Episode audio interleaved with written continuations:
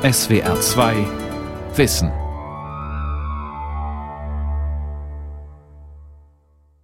Meine lieben Mitbürgerinnen und Mitbürger, wir dürfen nicht vergessen, dass dem polnischen Volk nach 1939 das Schlimmste zugefügt wurde, was es in seiner Geschichte hat durchmachen müssen. Dieses Unrecht ist nicht ohne Folgen geblieben. Namen wie Auschwitz werden beide Völker noch lange begleiten und uns daran erinnern, dass die Hölle auf Erden möglich ist. Wir haben sie erlebt. Der Vertrag von Warschau soll einen Schlussstrich setzen unter Leiden und Opfer einer bösen Vergangenheit. Er soll eine Brücke schlagen zwischen den beiden Staaten und den beiden Völkern und das Grenzen weniger trennen als bisher. Das sagte Bundeskanzler Willy Brandt in einer Rede an das deutsche Volk, bevor er 1970 nach Warschau fuhr zur Unterzeichnung des Grundlagenvertrages zwischen der Volksrepublik Polen und der Bundesrepublik Deutschland. Voraussetzung des Vertrages war die Anerkennung der Oder-Neiße-Grenze. Jahrzehnte später ernten wir nun die Früchte der damaligen Entspannungspolitik.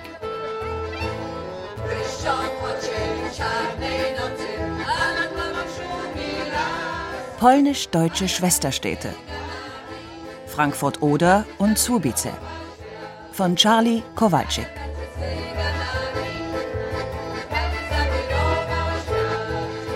Im Zug breche ich auf in den äußersten Osten Deutschlands. Nirgendwo seien sich Deutsche und Polen so nah wie in diesen beiden gegenüberliegenden Städten an der Oder, erzählte man mir. Zwei Nationen, eine Stadt sei die Vision. Das klingt utopisch und macht mich neugierig. Auf der Fahrt muss ich an das jahrzehntelange Schweigen in meiner Familie denken. Die Herkunft meines Großvaters war unter uns ein absolutes Tabu. Er war in Polen geboren worden und hatte seit 1927 im südbadischen Singen gelebt. Im Nationalsozialismus verlor er seine Arbeit, weil er Pole war. Alle Polen wurden damals als potenzielle Saboteure gebrandmarkt. Wöchentlich hatte er sich bei der Polizei in Singen zu melden. Als mein Großvater einmal wegen hohem Fieber bettlägerig war, schickte er seinen jüngsten Sohn, meinen Onkel, zur Wache. Wenn dein Vater nicht innerhalb einer Stunde hier erscheint, landet die ganze Familie im KZ, kriegte er da zu hören. Völlig verängstigt rannte er nach Hause.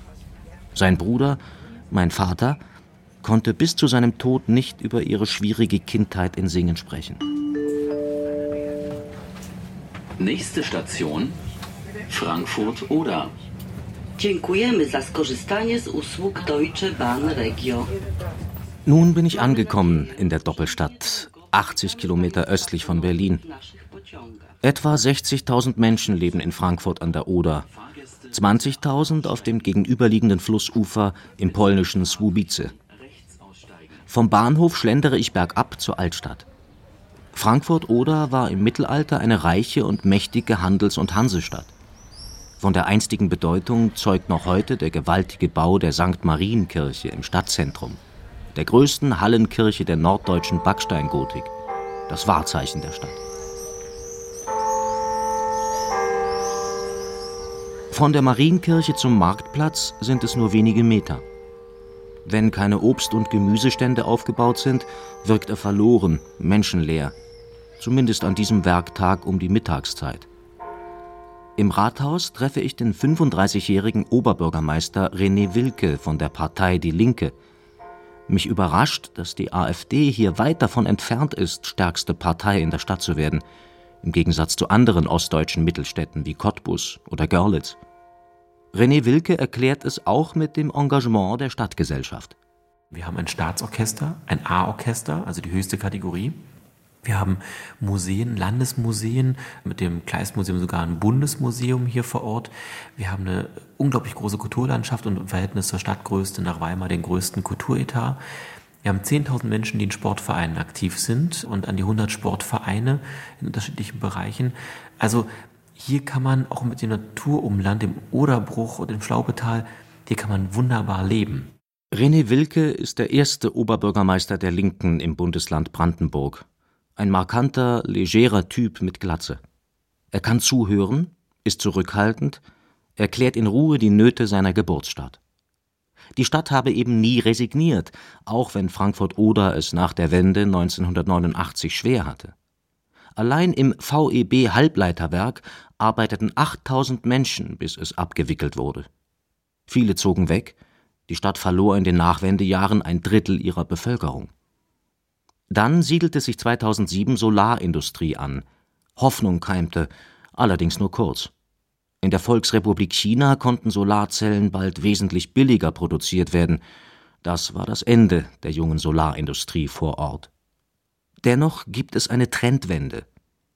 2018 ist die Arbeitslosigkeit in Frankfurt-Oder auf 8,5 Prozent gefallen und die Bevölkerung ist leicht angestiegen. Es ist so, dass der Einbruch der Solarindustrie wirklich nur mal ein richtiger Rückschlag war. 2.000 bis 3.000 Arbeitsplätze, ähm, also mit Zulieferindustrie und so weiter, äh, sind damals dann vernichtet worden durch die Entscheidungen, die da getroffen wurden auf verschiedensten Ebenen und dann auch die Unternehmensentscheidungen. Und das war ein ganz herber Rückschlag für uns. Wir haben 100 Millionen Schulden und wir haben einen Investitionsrückstau, der bekümmert mich ehrlich gesagt noch mehr. Und wir haben ein Programm aufgestellt mit einem Mehrjahresplan, wann welche Schulen, Kitas, Straßen, Gehwege, Brücken dran sind. Und ich glaube, das funktioniert auch ganz gut, wenn man den Menschen erklärt, wir kriegen nicht alles im ersten Jahr hin, aber in drei Jahren seht ihr, da seid ihr auch dran und wir haben es eingeplant, dann verstehen die das schon bei so einem Schuldenberg. Gut bezahlte Industriearbeitsplätze gibt es nur noch wenige. In der Stadt ist man pragmatisch. Wenn man hier überhaupt ein großes Industrieunternehmen anlocken könnte, dann auch, weil die Löhne wesentlich niedriger sind als in den alten Bundesländern. Wir müssen die realen Möglichkeiten nutzen, erzählt René Wilke. Und da ist die Zusammenarbeit von Frankfurt-Oder mit der polnischen Nachbarstadt Słubice ein wichtiger Faktor. Schon jetzt arbeiteten sie auf vielen Ebenen eng zusammen, schwärmt der OB, bei der Polizei, der Feuerwehr, in vielen Institutionen.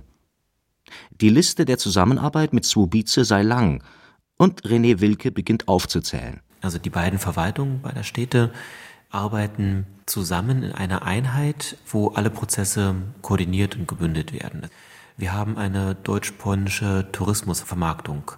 Wir haben sogar ein gemeinsames Stadtlogo, eine sogenannte Dachmarke, mit der wir gemeinsam auch als Gesamtregion nach außen auftreten. Und das wohl Besonderste ist, dass wir eine gemeinsame Fernwärmeversorgung haben. Deswegen ist es jetzt so, dass über die Brücke eine Fernwärmetrasse führt, die im Sommer im Wesentlichen dafür sorgt, dass Slubice Frankfurt-Oder mitversorgt und im Winter versorgt Frankfurt-Oder Slubice mit. Eine polnische Stadt begibt sich in die Abhängigkeit einer deutschen Stadt und eine deutsche Stadt begibt sich in die Abhängigkeit einer polnischen. Das wäre noch vor einigen Jahren undenkbar gewesen und ist jetzt hier gelebter Alltag. Wir haben ja auch ganz viele Menschen, die in Frankfurt oder Familien gegründet haben. In Slubice gibt es einen Engpass an Wohnungen. In Frankfurt leben mittlerweile weit über 1000 deutsch-polnische Familien. In Frankfurt-Oder war man häufig gezwungen, Schwierigkeiten zu überwinden. Das prägte die Stadt. 1945, in den letzten Monaten des Zweiten Weltkrieges, wurde das Stadtzentrum zu über 90 Prozent zerstört, vor allem durch Brandstiftung, weniger durch Kämpfe. Was nach den Bränden übrig blieb, wurde zum Teil abgerissen. Das bot Freiraum für einen modernen Wiederaufbau, auch für viel Kunst im öffentlichen Raum, ein Anliegen der jungen DDR. Und so finde ich bei meinen Wanderungen durch die Stadt Reste mittelalterlicher Gebäude, in direkter Nachbarschaft von architektonischen Zeugnissen der DDR und von Nachwendebauten. Immer wieder steht Frankfurt-Oder vor neuen Herausforderungen. Egal mit wem man hier spricht, die Wende spielt noch immer eine große Rolle. Für viele hier war die Freude über den Mauerfall kurz. Die rasanten und radikalen Veränderungen nach 1989 haben sie tief erschüttert – Erfahrungen, die bis heute nachwirken.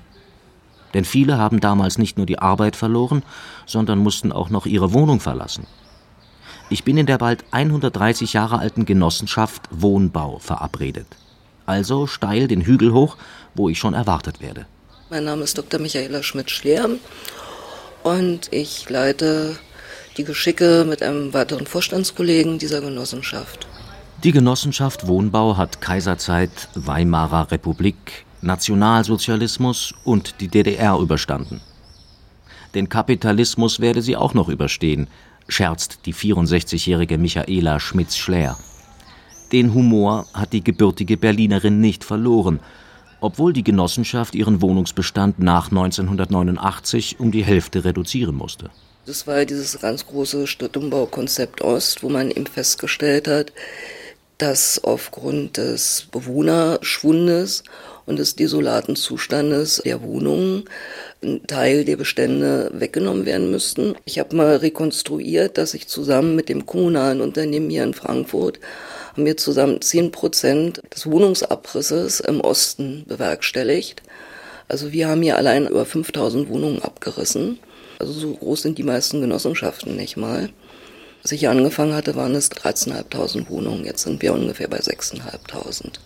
Die Genossenschaft verwaltet hauptsächlich Plattenbauwohnungen bei einem Durchschnittspreis von 4,60 Euro pro Quadratmeter. Wenn sie bei 25 Prozent Leerstand nicht Tausende von Wohnungen abgerissen hätten, sagt Michaela Schmitz-Schleer, hätten sie als Genossenschaft nicht überlebt. Ich habe sogar Morddrohungen telefonisch bekommen, weil die Menschen eben sehr aufgeregt waren, das kannten sie nicht. Und wenn es um die eigene Wohnung geht, äh, da sind die meisten Menschen denn nicht auf der rationalen Ebene logisch. Das ist ja das Wichtigste, was man so hat wo man sich hin zurückziehen kann. Und es gab dann auch sehr viele Bürgerveranstaltungen, die sehr bewegt und aufgeregt waren. Aber ich denke, wir haben es gut hingekriegt. Wir reisen heute noch ab, allerdings nicht in diesen Größenordnungen. Und es ist Ruhe eingekehrt und Vernunft. Und man hat auch gesehen, niemand wird hier obdachlos. In Frankfurt an der Oder liegt alles eng zusammen. Vom Marktplatz sind es nur wenige Meter zur Oder. Lange Zeit hat man hier den Fluss ignoriert, obwohl er jahrhundertelang die Stadt geprägt hat. Heute vergnügen sich Einheimische und Touristen am Wasser. Restaurants und Cafés verlocken auch mich zum Verweilen. Man verbringt hier gerne den Abend oder auch die Mittagspause. Doch die Menschen machen sich auch Sorgen um ihren Fluss, weil die Oder häufig Niedrigwasser hat. Der Klimawandel ist in dieser Region kaum zu übersehen. Das Herzstück der Zusammenarbeit in der Doppelstadt ist das Kooperationszentrum Frankfurt-Oder Subice. Es wurde im Bolfras-Haus untergebracht, einem Renaissancebau, der im Zweiten Weltkrieg zerstört wurde. Nun wurde das Haus wieder aufgebaut als sichtbares Zeichen der Zusammenarbeit beider Städte. Ich bin dort mit der Swubizer Stadtverordneten Christina Baczynska und dem Leiter des Zentrums Sören Bollmann verabredet. Das ist eine gemeinsame Einrichtung, die beide Stadtverordnetenversammlung per Beschluss 2010 mit dem ersten Handlungsplan geschaffen haben, in dem Frankfurter und Zubizer Mitarbeiter an einer gemeinsamen Taskforce arbeiten, um eben von der ersten Idee für ein neues Projekt bis zur Umsetzung diese Zusammenarbeit voranzubringen, in allen thematischen Bereichen. Acht Mitarbeiterinnen und Mitarbeiter arbeiten hier am Erfolg der Doppelstadt. Fünf aus Frankfurt, drei aus Wubice. Schon seit 21 Jahren ist Krystyna Baczynska Stadtverordnete.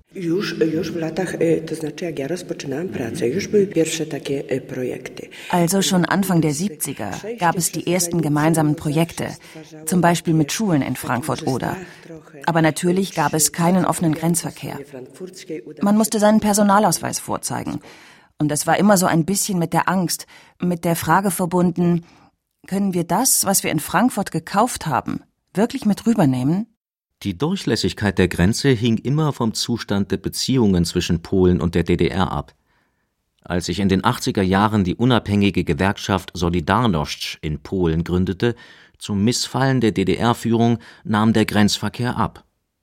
Die Öffnung der Mauer im Herbst 1989 veränderte alles. Polen näherte sich dem Westen an, zum Vorteil beider Städte. 2004 wurde Polen Mitglied der Europäischen Union. Drei Jahre später trat es dem Schengen-Abkommen bei. Seit dem 21. Dezember 2007 kann man sich ohne Grenzkontrollen über die Stadtbrücke zwischen Frankfurt-Oder und Słubice hin und her bewegen. Ich war an diesem Tag in Słubice auf der Brücke. Wir haben es genossen, ohne Kontrolle über diese Brücke zu gehen. Es war ein wunderbares Gefühl. Ein großer Erfolg sei auch die Einrichtung einer grenzüberschreitenden Buslinie, findet Christina Baczynska. Mir fällt auf, wie bemüht beide Gesprächspartner sind, wenig über Konflikte zu sprechen. Auch spürt man bei vielen in der Doppelstadt das Unbehagen gegenüber der europakritischen polnischen Regierung. Doch man will hier in der Region ein Zeichen setzen, dass Polen und Deutsche gemeinsam Europa voranbringen. Auf beiden Seiten der Oder gibt es bilinguale Kindergärten. Auch Schulen arbeiten in der Doppelstadt zusammen. Kinder sollen mit beiden Sprachen aufwachsen, um die Sprachbarriere in beiden Städten abzubauen. Dostojni goście. Eine Preisverleihung an der Universität Viadrina in Frankfurt-Oder. Der Saal ist gut gefüllt. Die Veranstaltung ist ein Höhepunkt in der Doppelstadt. Der Viadrina-Preis wird vergeben für besondere Verdienste in der deutsch-polnischen Zusammenarbeit. Insofern entspricht der Preis genau unserer Gründungsidee. Wir sind ja eine Europa-Universität, die von Beginn an den Brückenschlag von Deutschland nach Polen leisten sollte. Und da ist natürlich eine Stimme wie Agnieszka Holland, die für Werte wie Freiheit des Wortes, wie Gewaltenteilung, einfach die Grundwerte der europäischen ähm, Aufklärung steht. Es ist einfach eine wichtige Stimme. Julia von Blumenthal ist Präsidentin der Viadrina mit 6000 Studierenden aus über 100 Ländern. Die Universität wurde 1991 gegründet, doch auch schon früher war Frankfurt Oder eine Universitätsstadt von 1506 bis zur Schließung 1811. Damals studierten hier unter anderem Wilhelm und Alexander von Humboldt und Heinrich von Kleist. Der Dichter wurde in Frankfurt Oder geboren und deshalb trägt die Stadt seit 1999 den Zusatz Kleiststadt Frankfurt Oder. Das Besondere an der Viadrina ist, gerade wenn man aus Regionen in Süddeutschland oder vielleicht auch weit in Westdeutschland kommt, glaube ich, dass man mit der Vorstellung hinkommt, das sei irgendwo ganz weit im Osten. Viele denken bis Berlin und denken danach beginnt ein unbekanntes Land. Und dann kommt man hier nach Frankfurt und stellt fest, Frankfurt-Słubice ist in der Mitte Europas. Die Viadrina setzt sich für den Zusammenhalt Europas und seine Werte ein, auch in öffentlichen Veranstaltungen in der Doppelstadt. Menschenrechte müssen verteidigt werden, wenn sie in Gefahr sind, erzählt die Uni-Präsidentin Julia von Blumenthal. Ihr ist die Deutschtümelei von rechten Organisationen ebenso ein Dorn im Auge wie die Verletzung von Menschenrechten durch die aktuelle polnische Regierung unter der rechtsnationalen Partei Recht und Gerechtigkeit. Sie müsse dabei nur an die Aushöhlung des Rechtsstaates in Polen erinnern, an die Diskriminierung von Homosexuellen, die Kriminalisierung von Abtreibungen. Seit 25 Jahren arbeitet die Viadrina mit der Adam Mickiewicz-Universität in Poznań, dem früheren Posen, zusammen. Gemeinsam gründeten sie das Collegium Polonicum in Słubice. Allerdings sank der Anteil der Studierenden aus Polen an der Viadrina beträchtlich. Von etwa 40 Prozent bei der Universitätsgründung 1991 auf heute nur noch 6 bis 7 Prozent. Das hat auch etwas damit zu tun, dass sich der Anteil der Schülerinnen und Schüler in den polnischen Schulen, die Deutsch lernen, sehr stark verringert hat.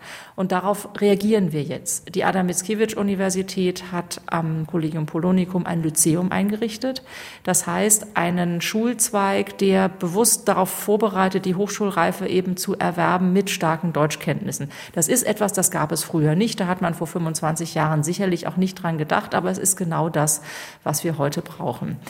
Und ich denke schon, dass es auch für uns hier in der Grenzregion ein großer Nachteil war, dass sich die Bundesrepublik Deutschland beim EU-Beitritt entschlossen hat, die Freizügigkeit, die ja eigentlich dazugehörte, für sieben Jahre auszusetzen.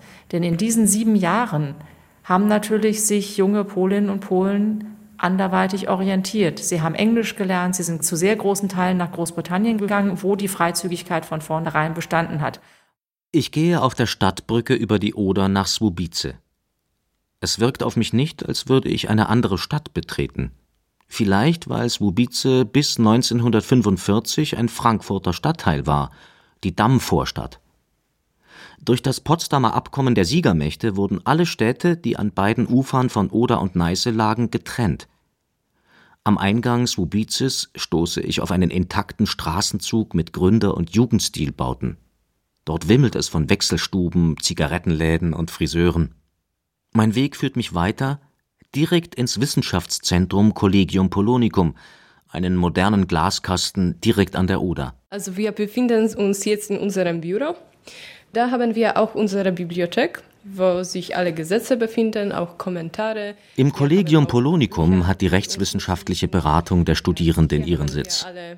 Sie hat 2019 den Förderpreis der Viadrina erhalten. Agatha Wrubel, Alicia Pschauer und Adam Jentschrejewski können in der Praxis umsetzen, was sie im Studium lernen. Die Personen, die zu uns kommen, haben also meistens kein Geld und allgemeine Probleme. Es geht oft um Strafrecht, es geht oft um Familienrecht. Arbeitsrecht. Manchmal haben wir auch die polnischen Bürger, die in Deutschland arbeiten und die haben verschiedene Schriften aus Gericht bekommen und das verstehen die nicht. Dann helfen wir auch mit Übersetzung manchmal. Hier in der Doppelstadt ist die Abwanderung von Arbeitskräften von Ost nach Westeuropa unübersehbar. Sowohl im Einzelhandel als auch im großen Bazar in Słubice arbeiten viele Ukrainerinnen, während Polen in Frankfurt-Oder, Eisenhüttenstadt oder in Berlin zur Arbeit gehen. Die studentische Initiative fühlt sich für beide Bevölkerungsgruppen zuständig, die von ihren Arbeitgebern häufig keine tarifüblichen Arbeitsverträge erhalten. Im Rahmen dieser Kooperation, die seit ein paar Jahren gibt, zwischen Viadrina Universität in Frankfurt-Oder und Adam Mickiewicz University in Poznań, können wir gleichzeitig an beiden Universitäten zu studieren. Also wir sind gleichzeitig an beiden immatrikuliert und studieren Rechtswissenschaften in Deutschland und in Polen. Wenn man aber ins Details kommt, dann sieht man, dass es sich super unterscheidet. Die Rechtsprechung ist komplett anders, die verschiedenen Theorien, also die in Lehre gemacht wurden, sind auch sehr unterschiedlich. Also ja, da gibt es schon sehr viele Unterschiede. Adam Jentschrejewski, Agatha Wrubel und Alicia Pschauer haben sich bewusst für diesen außergewöhnlichen Studienort entschieden. Es spiele auch keine Rolle, auf welcher Seite der Oder man wohne, meinen sie. Adam Jentschrijewski wohnt in Frankfurt-Oder, Agatha Wrubel und Alicia Pschauer im Studentenwohnheim in Słubice. Wichtig sei ihnen, dass sie in einer Stunde mit der Regionalbahn in Berlin seien. Dennoch wohnten sie gerne in der Doppelstadt. Für ihre Generation sei das ein deutsch-polnisches Versöhnungsprojekt. Ich finde sehr cool an unserer Doppelstadt Sobfurt, dass man so nah an Berlin und Posen ist. Also das war eigentlich der Faktor, der mich bewegt hat, in Frankfurt oder zu studieren. Und das fand ich sehr, sehr interessant an der Stadt, dass die zwei Nationen sich gegenseitig verstehen können, dass die Kooperation so entwickelt ist in Doppelstadt. Ich bin der Meinung, dass diese Doppelstadt zeigt, dass die Beziehungen, die Kooperation und die Mentalität spielt keine Rolle jetzt und wir bauen eine neue Geschichte. Guten Morgen. Morgen. Charlie Kowalczyk. Morgen. Sie kommen Sie rein. Es ist, äh, ja. zwar nicht weit, aber ich habe Sie gerade okay. gesehen. Michael Kurzwelli sammelt mich vor dem Rathaus in Frankfurt-Oder ein. Er ist in Bonn aufgewachsen, lebte in Frankreich. Später zog er nach Poznań, das frühere Posen, heiratete eine Polin und lebt nun in der Doppelstadt. Der Künstler hat vor 20 Jahren die Initiative Swupfurt gegründet, hier soll unter anderem darüber nachgedacht werden, wie Grenzen zwischen Menschen und Staaten abgebaut werden können. Manche in Frankfurt-Oder oder in Słubice fühlen sich durch die Initiative provoziert in einer Zeit der Rückbesinnung auf Nationalstaaten.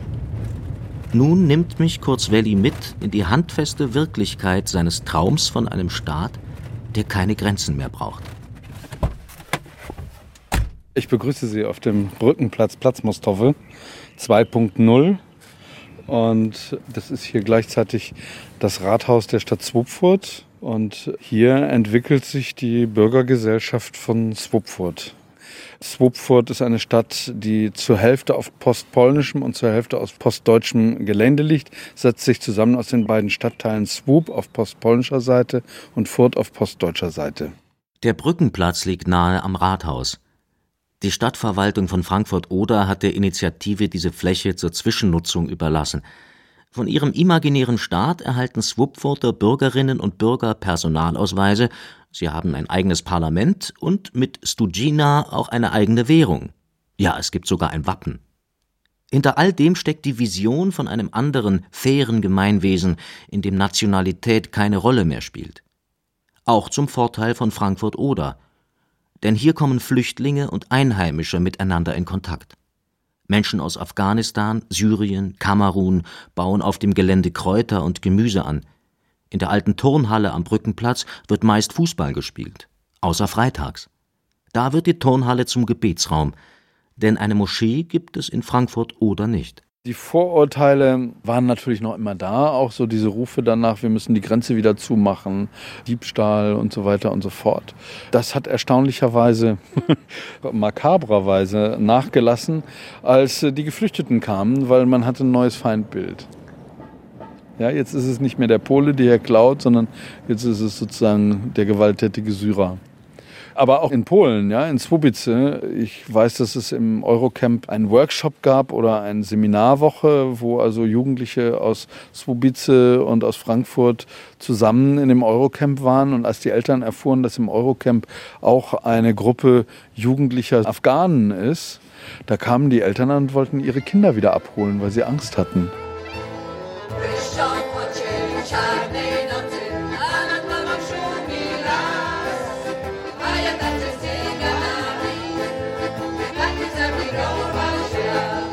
Allen, die ich traf, ist klar, dass nicht alles glänzt in der Doppelstadt. Wie sollte es auch? Aber vieles entwickelt sich zum Positiven. Oft drehen sich Gespräche um Europa. Während anderswo auf dem Kontinent die Zusammenarbeit ausgehöhlt wird, ist man hier in der großen Mehrheit einig, sie ausbauen zu wollen. Und die Swobica Stadtverordnete Christina Baczynska bemerkt, dass der Anteil der deutsch-polnischen Familien stetig steigt sodass eben auch auf diese Weise die Stadt zusammenwachse. Jest jedno miasto. Nie ma Odra nie jest, to już nie jest granicą, ale nie ma im Jahr 2050 ist es eine Stadt. Die Unterscheidung zwischen Subice und Frankfurt gibt es in der Form dann nicht mehr. Vielleicht ist dann die Zeit gekommen, wo der Name Swupfurt die beste Bezeichnung wäre.